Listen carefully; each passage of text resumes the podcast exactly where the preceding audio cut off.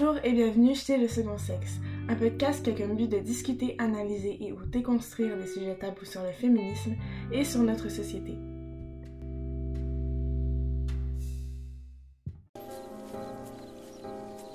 I looked and looked at her. And I knew as clearly as I know that I will die, that I loved her more than anything I'd ever seen or imagined on earth. Plain low in the morning, sock. She was Lola in slacks. She was Dolly at school. She was Dolores on the dotted line. In my arms, she was always Lolita.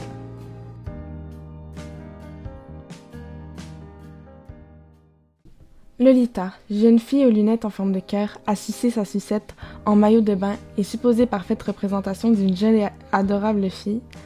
Voilà l'image qu'on se fait dès qu'on entend le mot Lolita. Mais est-ce vraiment? Voilà un sujet qui refait surface. Récemment, sur TikTok, je revois des vidéos parlant de Lolita et de la femme fatale.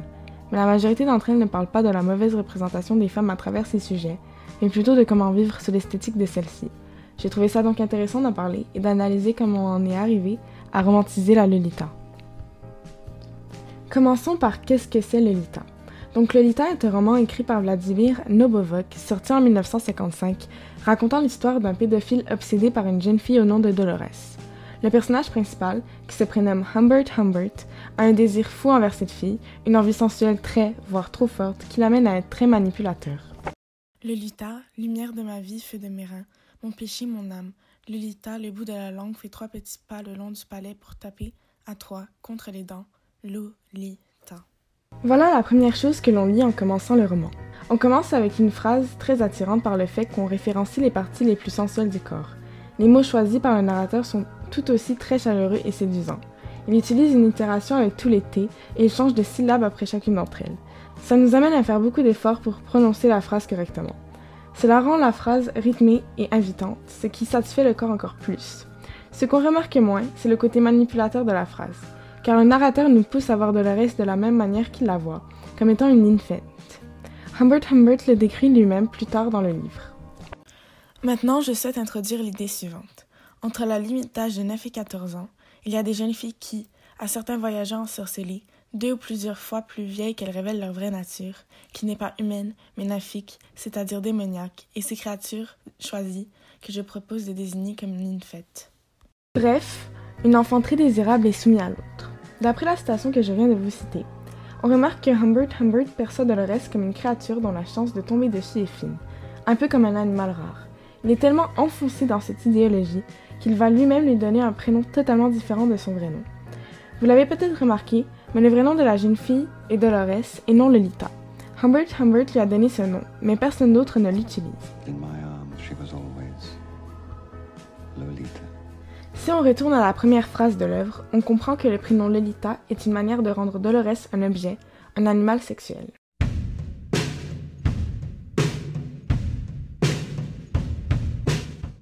Humbert est donc supposé être une personne extrêmement détestable, un clown qui doit manipuler une jeune fille pour combler son fantasme.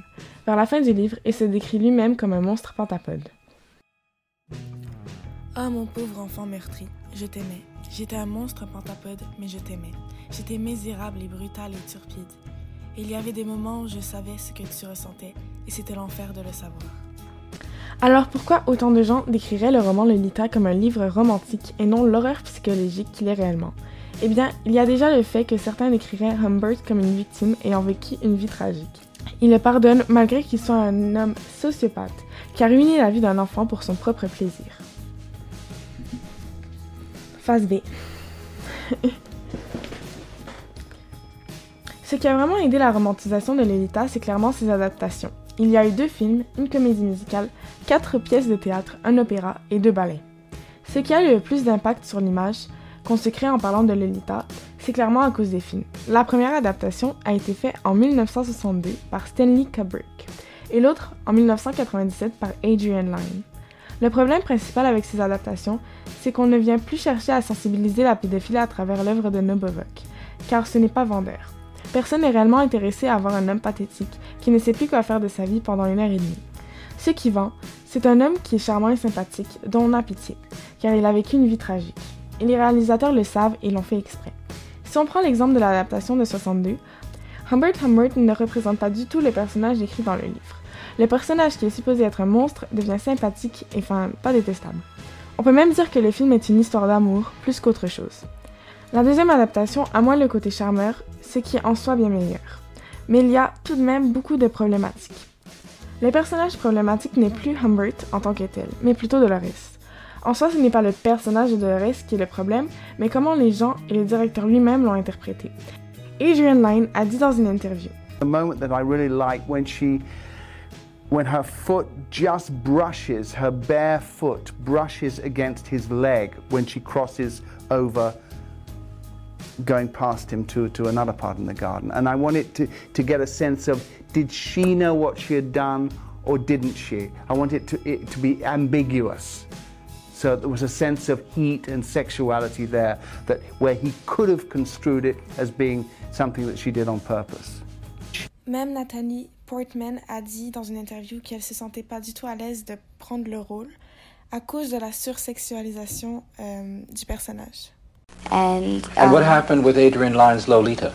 Um, that just, I, I wasn't willing to do that. It, you know, it wasn't the right thing for me to do at that time. I wasn't willing to put myself in like a sexual role, you know, when I was 13, 14, and still right now. I mean, I don't think I'd be able to do it now. I'm just not, you know, there was nudity and sex involved, and I think there's enough exploitation out there that it's not necessary to do more of that. En fait, la fille, dans les deux films, est hyper sexualisée. Ce qui reste en soi normal, car on est dans le point de vue de Humbert. Le vrai problème avec la sexualisation du personnage de Dolores, c'est qu'après le film, il y a eu une sorte de mouvement, de mode, qui voulait reproduire son style vestimentaire et son style de vie. On ne voyait pas la partie perturbante de la relation, et au contraire, on fantasmait sur celle-ci plus qu'autre chose. L'une des choses qui ont amené à sexualiser Dolores, c'est aussi à cause de la mauvaise représentation du personnage à travers même la couverture du livre. Il y a certaines couvertures que j'aime bien et qui décrivent bien le roman. Malheureusement, la majorité de celles qui sont les plus répandues ont comme couverture une jeune fille avec des lunettes de soleil et qui suce une sucette. Cette fille donne aussi un regard plutôt sexy au spectateur. Le problème avec ce genre de couverture est que dès le début, sans même avoir lu la première page du livre, on a déjà une idée préconçue de qui est Dolores. Ce qui est encore plus problématique, c'est que ça correspond même pas au personnage. Dolores est plus un tomboy que quoi que soit d'autre. John Bertram a dit quelque chose de très intéressant concernant cela dans son livre Lolita, The Story of a Cover Girl, sorti en 2013. Aussi emblématique qu'elle soit devenue, cette image populaire de Lolita lascive léchant une sucette à la manière d'une star porno expérimentée est une déformation flagrante du roman de Nabokov, de ses personnages et de ses thèmes. Non seulement il trahit la nature de l'enfant présenté dans sa page, mais il regarde la façon dont le narrateur, Humbert Humbert, se réconcilie avec son rôle de la ruiner sa vie. Une des raisons de la romantisation de Lolita, qui est beaucoup plus récente que le reste, est Tumblr. Tumblr est un réseau social qui a été créé en 2007 où les gens faisaient du microblogging. Donc on pouvait retrouver beaucoup de photos ou de vidéos dites aesthetically pleasing, bref, beau à voir, qui étaient souvent rebloguées. Donc, avec Tumblr, tu pouvais créer ton propre blog personnel avec tout ce qui t'intéresse dedans. Il est aussi important d'aviser qu'il n'y avait pas de censure sur Tumblr pendant très longtemps. Alors, c'est quoi le lien entre Tumblr et Lolita? Malgré ce qu'on peut croire, Tumblr a été un point phare dans la construction de l'image actuelle de Lolita. En effet, vers 2013, il y a eu un mouvement très populaire sur Tumblr nommé Soft Grunge. Ce mouvement, ou plutôt esthétique, était majoritairement formé de cigarettes, de stations de AHS et, bien évidemment, de Lolita. Beaucoup de blogueuses ont sorti des images du film et l'ont reposté sur leur Tumblr, car le film est très beau à voir d'un point de vue esthétique. Le film a littéralement tout ce qu'il faut pour être Tumblr approved. On parle de couleurs pastel, de beaucoup de vêtements fleuris, de rouge à lèvres et de très belles actrices. On peut aussi relier cet attribut au Maricana. Ces images-là sont donc devenues très populaires sur la plateforme et ont rapporté une très grande forte attention au film et surtout au personnage de Dolores. On a commencé à vouloir s'habiller comme elle, à se maquiller comme elle, à faire tout comme elle, pour pouvoir se qualifier de séduisante. Donc dans le fond, on voulait être séduisante comme Dolores l'était dans le film. Le terme Lolita a rapidement été assimilé dans la culture pop comme étant une fille séductrice, sans connotation de la victimisation derrière le mot. Toute cette esthétique a complètement arrêté d'exister vers 2017. C'est normal parce que les ados qui entretenaient cette esthétique sont devenus adultes et ont sûrement remarqué que ce n'est pas nécessairement une bonne chose à faire. Le problème, c'est que maintenant sur TikTok, le mouvement a recommencé à faire surface. J'ai vu des vidéos où on se cosplayait en Lolita et j'ai aussi vu des édits du film de 97. Bref, on tombait dans le même trou que sur Tumblr en 2013. J'ai aussi remarqué qu'on utilise moins le mot nymphette mais plutôt coquette ou dolette, mais dans tous les cas, ça veut pas dire la même chose et c'est tout aussi problématique.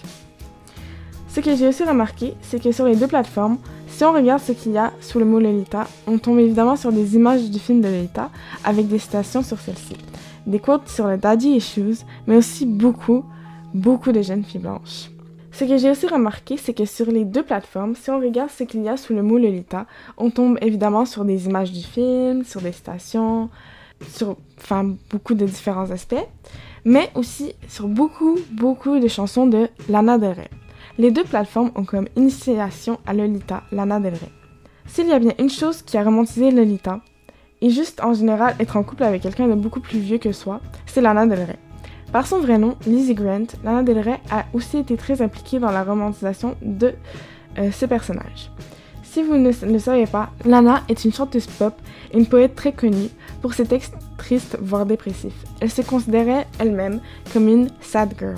Comme je vous l'avais dit auparavant, on retrouve beaucoup de quotes de Lana Del Rey qui étaient reliées à Lolita sur Tumblr pour une raison précise. Elle s'inspirait beaucoup de l'œuvre dans ses propres chansons. Effectivement, elle a toute une chanson nommée Lolita et une autre où on retrouve cette fameuse phrase Light of my life, fire of my lords. Elle cite aussi beaucoup des caractéristiques de Dolores dans ses chansons. Personnellement, je crois que sans Lana Del Rey, toute l'esthétique de Lolita sur Tumblr et sur TikTok n'aurait jamais existé. Elle a vraiment apporté ce mouvement-là à notre génération. Parlons de mon expérience personnelle, ce qui m'a fait apprendre l'existence même de cette œuvre et ce qui m'a poussé à vouloir en savoir plus, c'est grâce à Lana Del Rey. Je ne suis pas en train de dire que Lana est une mauvaise personne, au contraire. Je crois qu'elle-même ne s'est pas rendue compte que ce qu'elle faisait était mal. Si on voit l'historique musical, on peut remarquer que toutes les chansons parlant de ces sujets-là ont été faites au début de sa carrière, quand elle était jeune. Ensuite, vers 2017, justement, elle a sorti des albums comme Lust of Fire et Norman Fucking Rockwell, qui viennent déconstruire cette image triste de Lana Del Rey et qui vont apporter une partie beaucoup plus joyeuse à la chanteuse. J'aimerais finir cet épisode en répondant à la question suivante. Pourquoi la romantisation de ce genre de relation dans les médias est si destructrice et mauvaise? Je sais qu'il y en a sûrement beaucoup qui se disent que oui, ce genre de relation est mauvais dans la vraie vie, mais que c'est fictif et que personne ne prend ça réellement au sérieux. Mais le problème est que oui, il y a des gens, ou plutôt des jeunes filles, qui voudraient réellement entamer euh, ce genre de relation avec des hommes beaucoup plus vieux qui ne verront pas le mal derrière cela, car ça a été normalisé. Parce que oui, si on romantise quelque chose, on vient justement insinuer que cette chose-là n'est pas mauvaise et cool à faire. Et donc, on vient normaliser la relation quand on la voit pour de vrai. C'est même pire parce que normaliser quelque chose, c'est juste considérer ça normal. Mais romantiser, c'est seulement trouver ça normal, mais aussi vouloir obtenir cette chose. Alors, avec cette mentalité-là, on encourage d'une manière les jeunes filles, je dirais entre 15 et 17 ans, à avoir une relation avec des hommes plus vieux qui par la majorité vont prendre l'avantage et vont manipuler ces jeunes filles à faire des choses qu'elles ne veulent pas. Ces filles-là ne sont pas encore matures, malgré qu'elles croient qu'elles le sont. Elles sont donc encore plus faciles à manipuler. Tout ça va donner comme résultat des traumatismes plutôt graves pour ces filles, une fois qu'elles se rendront compte de la situation. Bon, j'espère que vous avez aimé cette analyse parce que personnellement, c'est un sujet que j'adore. Et à une prochaine fois.